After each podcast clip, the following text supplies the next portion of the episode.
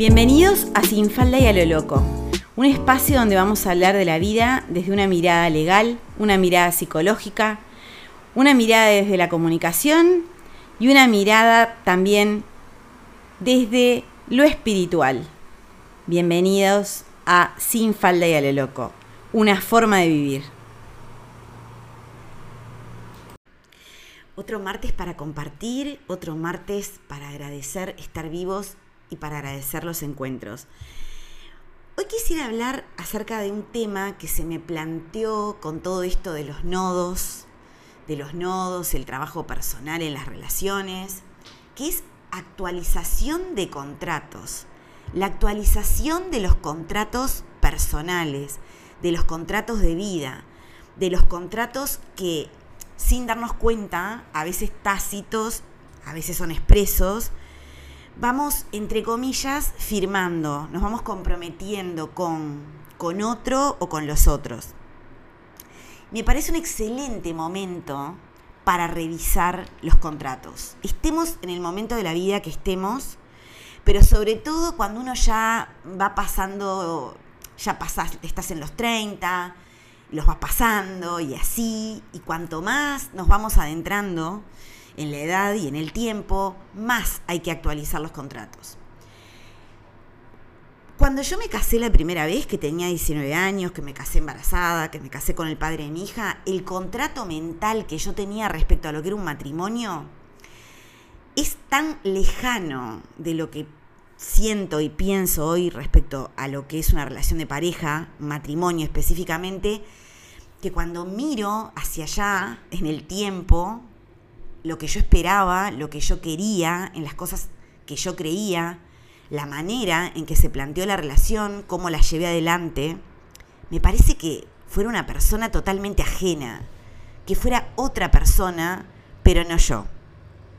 En esa cuestión de que con el paso de los años, con el paso de la vida, vamos cambiando nosotros, vamos cambiando los contratos de las relaciones si yo miro también la forma de, ser amiga en ese tiempo, creo que la foto del día de mi matrimonio, de ese primer matrimonio, es absolutamente representativa de una manera de ser amiga que tenía, que hoy por hoy tampoco tiene nada que ver con lo que para mí es la amistad o con lo que busco y quiero en una amistad, en una relación de amistad.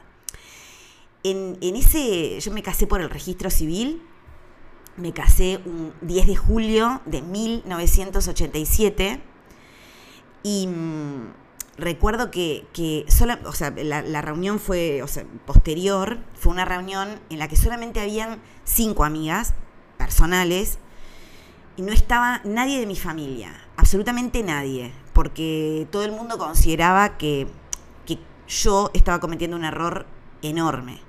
Entonces, como mamá tenía esa postura, mis abuelos, mis tíos, primos, todo lo que venía de ese lado, no concurrió. O sea que nadie me miró a mí individualmente y dijo, no, a ver, se nos casa una nieta, se nos casa una sobrina, se nos casa una prima. Vamos, no importa lo que piense la madre, qué pienso yo de este vínculo, qué pienso yo de ella. Creo que también a nivel de familia, en ese momento, con solo 19 años, había muchísimas cosas para pensar acerca del contrato de relación familiar. ¿Qué tipo de familia sigue lo que dice una persona y no piensa por sí misma? Es, ese tipo de lealtades donde hay alguien que dirige la batuta y los demás acatan. Y créanme que con el paso de los años lo he visto en multitud de situaciones. Lo he visto en trabajos, lo he visto en grupos. Esas personas que se ubican como una líder de grupo y determinan con quién se van a relacionar los otros y con quién no. Y personas de 40, 50 años siendo leales a eso y ni siquiera pensando qué sienten ni qué creen. Esa cuestión de seguir a quien te manda lo que tenés que hacer y no hacerte preguntas se me antoja de una inmadurez absoluta, total. Hay que darse la oportunidad de conocer a las personas.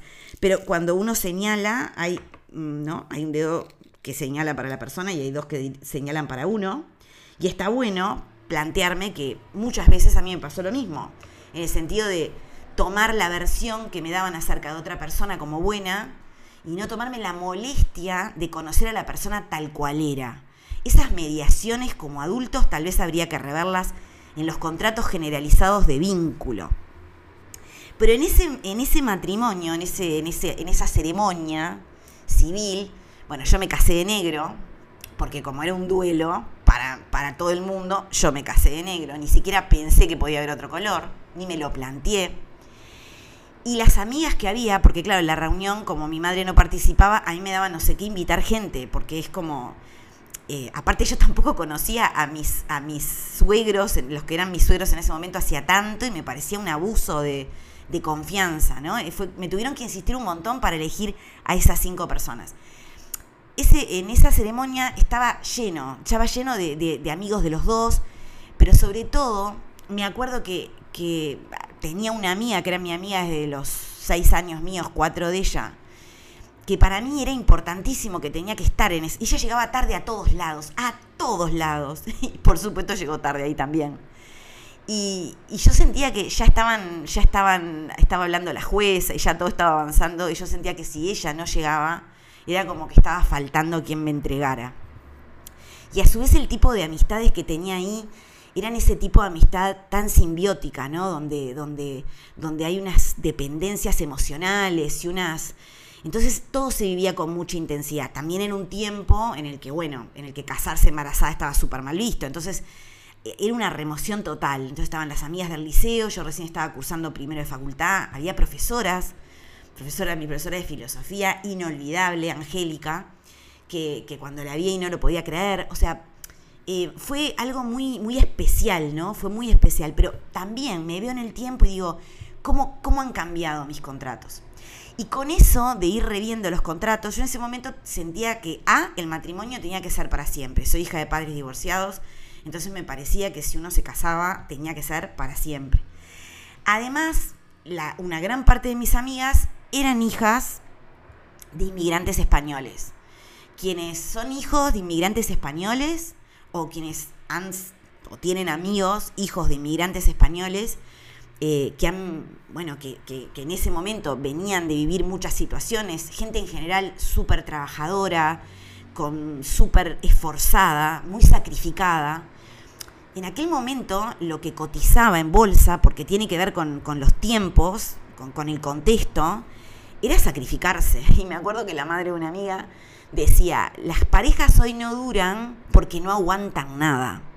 Y yo creía que era así, porque me parecía que cuando vos te comprometías a algo había que aguantar y seguir adelante con ese proyecto. Eso hacía que yo me parara frente al, tema de casarme con solo 19 años como, como algo, e, esa cuestión de para toda la vida ya es un wow. Con 19 años que algo sea para toda la vida es mucho, es muchísimo, un montón. Entonces, se me ocurre que ese, si, si, si hoy estuviera en esa situación y con esa persona, bueno, probablemente la persona de hoy, no sé si se casaría con él, la de ese momento estaba encantada, me parecía maravilloso. Eh, lo, lo, sentía y lo viví como un amor absoluto. Y me acuerdo que una amiga me decía, a ver, si no hubieras quedado embarazada, esto hubiera pasado igual, refiriéndose a casarse. Y no sé si hubiera pasado igual, probablemente no hubiera pasado igual, porque no estaba en mi menú querer casarme ni querer tener hijos. Había sido algo absolutamente no consciente, no, no buscado, no esperado. Y bueno, y ante la situación, ahí también están las características propias, ¿no? En mi caso siempre es en cuatro y para adelante. si pasa algo, hay que atravesar la situación y hay que seguir viviendo, aunque uno se esté muriendo, no importa, hay que seguir viviendo. Entonces, en este momento en donde estamos en esa cuestión de el ver quién soy y cómo me relaciono con los otros, a mí se me ocurre que revisar los contratos personales pasa primero por un movimiento, pensarse, preguntarse, ¿qué siento yo hoy a propósito del tema de la pareja? ¿Qué siento yo hoy por la persona con la que estoy? ¿Qué disfruto? ¿Qué no disfruto? ¿por qué estoy acá con esta persona? No importa el tiempo que haga que estamos juntos. No importa cuánto haga que estamos juntos. Lo que importa es por qué estamos juntos. Cuáles son las razones que nos asisten para seguir juntos. Y descubrir si son buenas razones para nosotros o si quedamos agarrados de un concepto, si quedamos agarrados de una situación, si quedamos agarrados de algo que ya no existe. Y el otro día me pasó que alguien me comentaba que con su pareja habían decidido que a una, a una determinada etapa de la vida iban a hacer determinadas cosas. Iban a dejar de trabajar, iban a dedicarse más tiempo, iban a hacer cosas juntos, iban a disfrutar del vínculo de otra manera, no sé, habiendo ya cumplido con, con, las básicas responsabilidades de, una pareja que tiene hijos, que tiene un trabajo, que bueno, que, que vas generando también unos haberes para tener unas tranquilidades.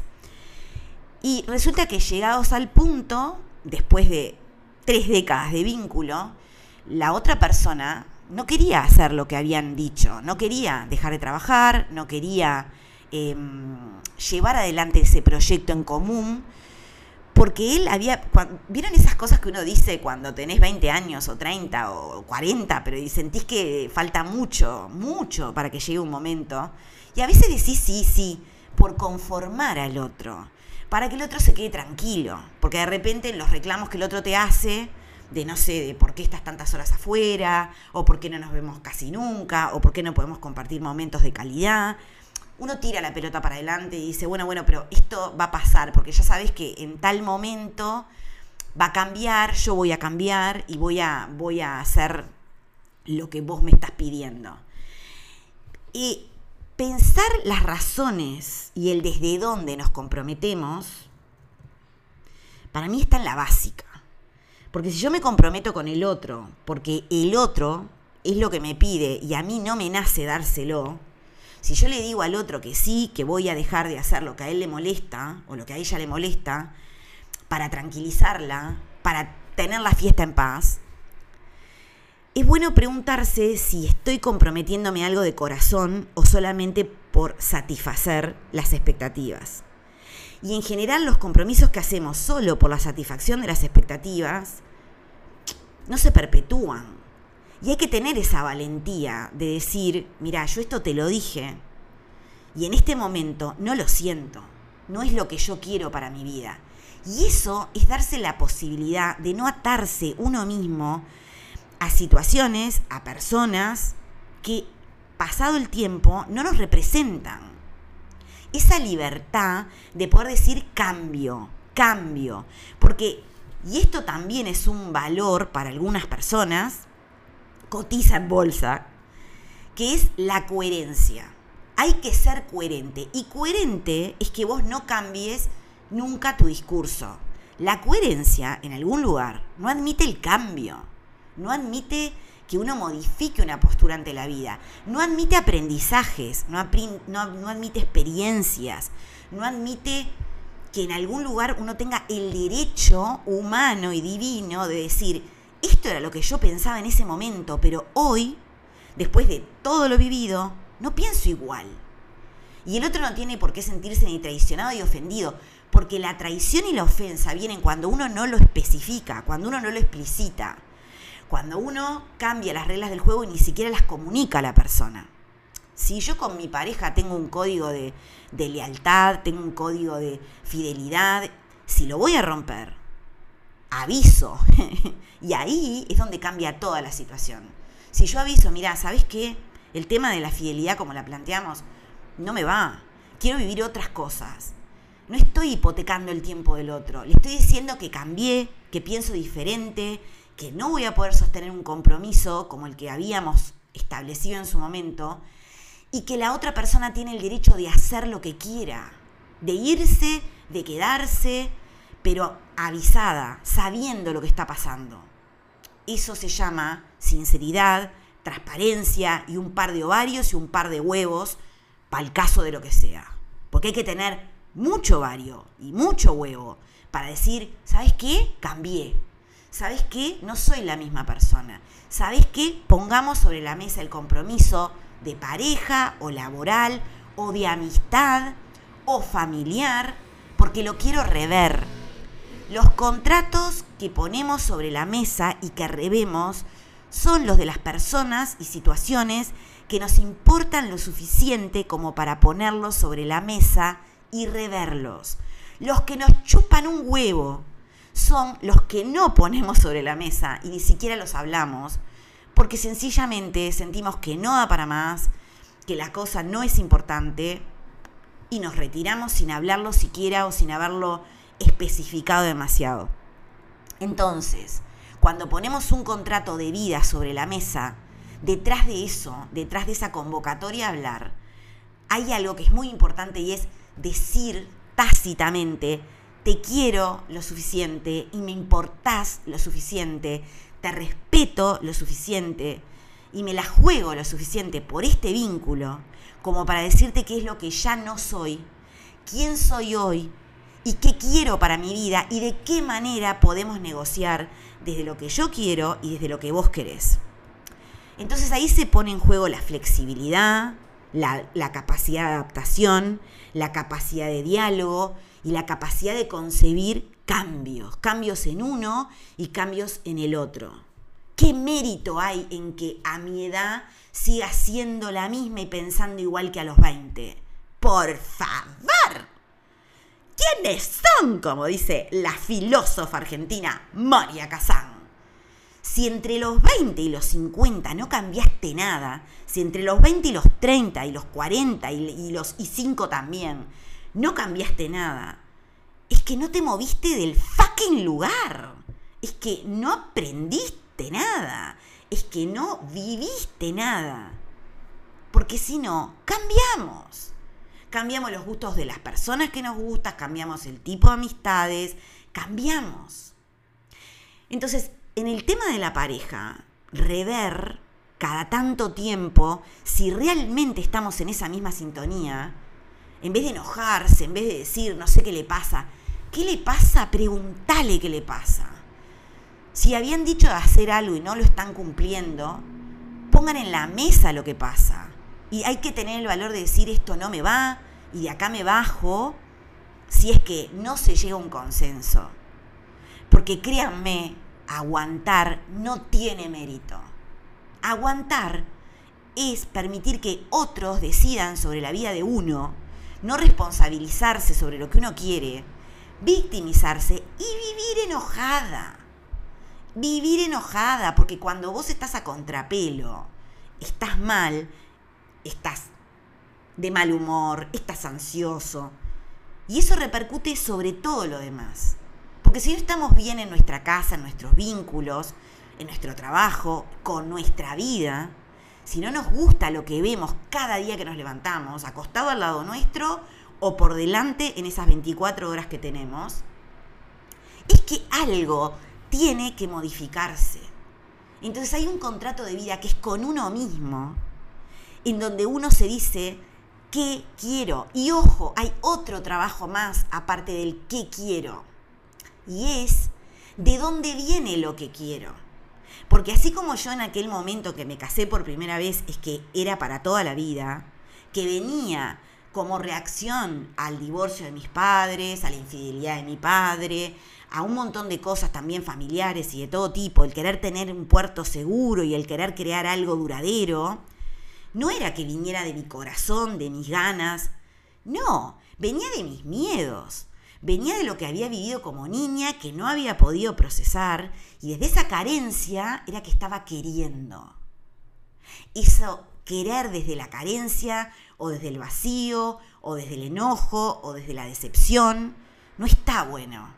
Entonces hay que preguntarse por qué quiero lo que quiero. que es un poco más, si ya nos cuesta decir lo que queremos, profundizar a por qué queremos lo que queremos, de dónde viene y qué historia tiene eso que quiero nos va a dar la certeza de que no estamos actuando desde un lugar de repetición. Porque alguien me decía que no comprendía por qué tenía tanta ansiedad respecto a, lo que le generaba em, que alguien le mintiera, cuando le mentían o cuando, cuando no le decían lo que había pasado. Y hablando un poco, surgió que en su familia, toda la vida, sus padres habían tenido una forma de relacionarse en el que la madre siempre le preguntaba al padre, decime si es verdad esto que yo creo, decime si es verdad si me engañaste, decime si es verdad, decime si es verdad, decime si es verdad. esa búsqueda de que el otro nos esté validando lo que queremos saber, es primero que no estamos, no estamos escuchando lo que sí sabemos. Porque muchas veces tenemos indicios que no son indicios, nos atropellan lo que tenemos, son pruebas. Pero necesitamos que el otro nos diga que sí, que es verdad, que nos engañó, que nos mintió y cómo fue y qué pasó. Y cuando yo necesito eso y me instalo ahí y me quedo delante de esa puerta esperando que el otro me diga qué pasó, el otro me tiene agarrada de allá abajo. Porque hasta que no me lo diga, no voy a soltar y no voy a seguir viviendo. Entonces, a veces hay que preguntarse, ¿por qué necesito que me digan lo que pasó? Más allá de que yo sepa lo que pasó, porque estaba ahí y porque lo vi. A veces el otro no va a tener esa generosidad. De ahí viene también el famoso ni locas ni rayadas. Es cuando el otro te dice, no, no pasó nada, eso es lo que vos crees, pero no pasó, o no te contestan. Y vos decís, está, es que yo estaré mal. Entonces, es una buena cosa preguntarse el desde dónde y por qué establezco las relaciones y con qué bases las establezco. Cuando yo me relaciono con amistades o con grupos porque quiero conformar y pertenecer, ahí en ese altar de la pertenencia sacrifico muchas cosas. Porque cuando hay un grupo, para que un grupo tenga una unión, tiene que tener cosas en común y muchas veces el tener cosas en común hace que sacrifiquemos nuestra visión propia sobre algunos temas. Hay veces que tenemos visiones sobre los temas totalmente disruptivas.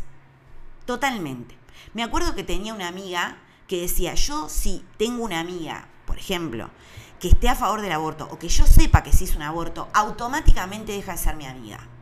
Está bien, está bien. Son los pensamientos, son los criterios de cada quien. Pero flaca, o sea, el aborto es una postura íntima, es una situación vital, es una decisión personal. Si hacerlo o no hacerlo me va a costar tu amistad. ¿En qué parte uno sigue siendo amiga de ese tipo de personas en donde te dicen si haces tal cosa, tal otra? Ya en algún lugar, cuando alguien te está avasallando con sus creencias, con sus ideas y con sus posturas, cuando ya te está avisando que según las cosas que hagas va a costar o no la amistad, metete la amistad en el culo pelotuda. ¿Quiénes son?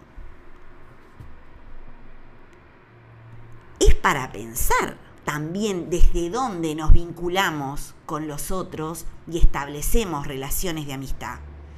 Está quien pone sobre la mesa la antigüedad de una amistad. Me la paso por el arco del triunfo. La antigüedad de la amistad no asegura la calidad de la amistad.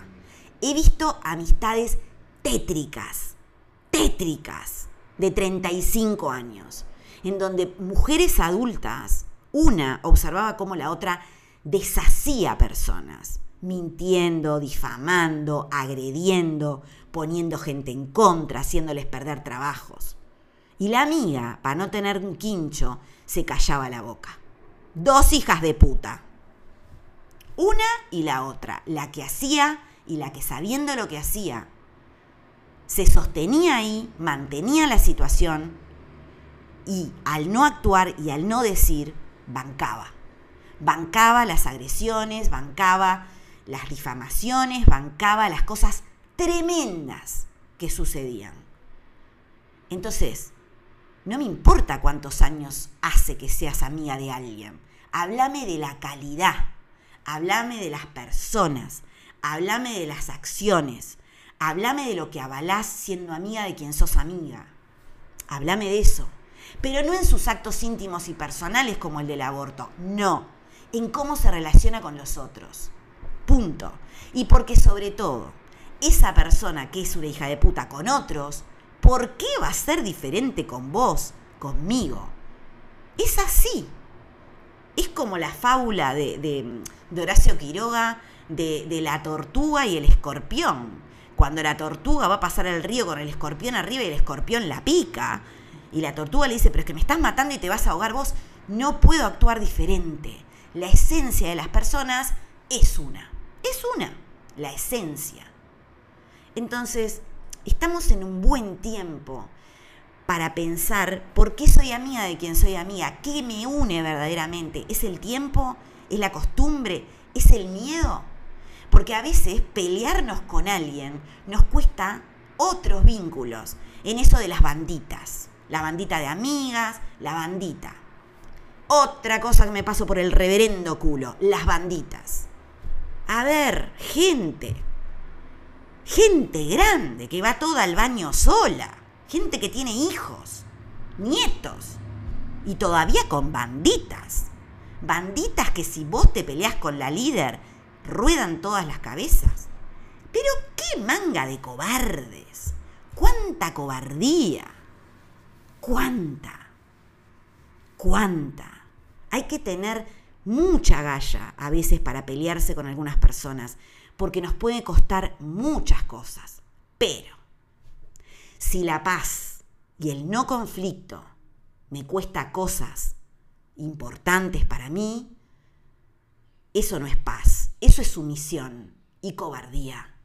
La paz es cuando uno tiene la capacidad de atravesar un conflicto, decir quién es uno, con qué discrepa, e igual poder seguir sosteniendo una amistad con código.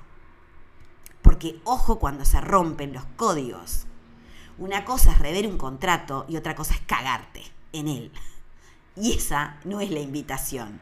La invitación es a seamos personas, seamos gente de bien, básicamente.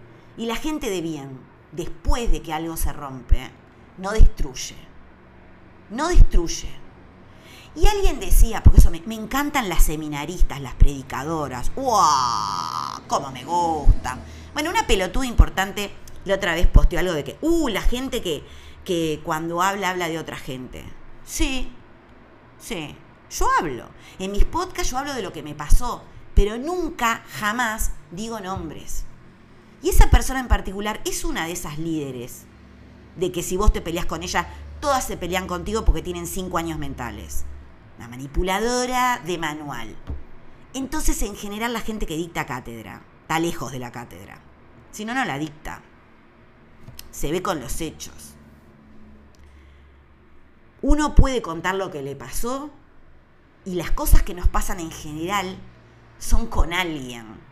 El tema es que no digas quién es y que no lo arruines. Ese es el punto. Eso es código. No es quedarse callado, no es no hablar. Para hablar se necesita mucho huevo, mucho vario. Para contar lo que nos pasó en la vida, que sobre todo lo que no salió bien, uh, ni te digo. Entonces, la gente instagramiable, la lengua, hágansela un rulo. Porque la vida no es Instagram, bebé. La vida es la vida real, con todo lo que tiene. Entre paréntesis, con irse encontrando con hijos de puta y rever el contrato. O estar con gente que no quiere lo mismo que vos en cosas realmente importantes y que te afecta a tu vida personal y tener el valor de decir, reveo el contrato. Vivir la vida que uno quiere y bancársela para mí tiene que ver con rever los contratos y con animarse a veces a cancelarlos y darlos de baja. No cancelarlos en el sentido de cancelamos a este como una cuestión social de represalia, que me parece cobardía máxima. No, cancelarlo uno en la propia vida, como cuando bloqueas a alguien. Porque no te va, porque no te vibra, porque no te gusta, porque directamente no la querés tener en el área de cobertura, ni por error. Así que Vehemente como siempre, perdón si ofendí a alguien, con libertad no ofendo ni temo, así dice el himno uruguayo, y después cantarlo tantos años, está bueno que algo quede. Y en algún lugar les deseo de corazón que tengan el valor de rever los contratos que están caducos, los que ya no las satisfacen, las que no las hacen felices, las que no tienen sentido porque la vida es una, es corta, es ahora, porque no tengo ni idea de lo que va a pasar dentro de cinco minutos. Las quiero mucho, los quiero mucho, sean lo más honestos, transparentes y reales, partiendo de la base que no son perfectos, ni tienen historias perfectas. Me de la gente que tiene historia perfecta. Quien no se ha mandado cagadas, quien no ha cometido errores, quien no ha herido a alguien, quien no se ha equivocado mucho, que nunca se animó a vivir, porque vivir tiene que ver con todo eso que acabo de nombrar. Les deseo que se animen y que después aprendamos de los errores, asumamos las consecuencias, modifiquemos conductas, pero con valor. Con valor, que es lo que le da sentido a la vida toda. Como dice Borges, de lo que nadie se va a arrepentir nunca es de haber actuado con valentía. Los espero hasta el martes que viene, que tengan una muy buena semana. Gracias por estar ahí. Mi nombre es Simón Seija, soy la CI que leo registros acásicos.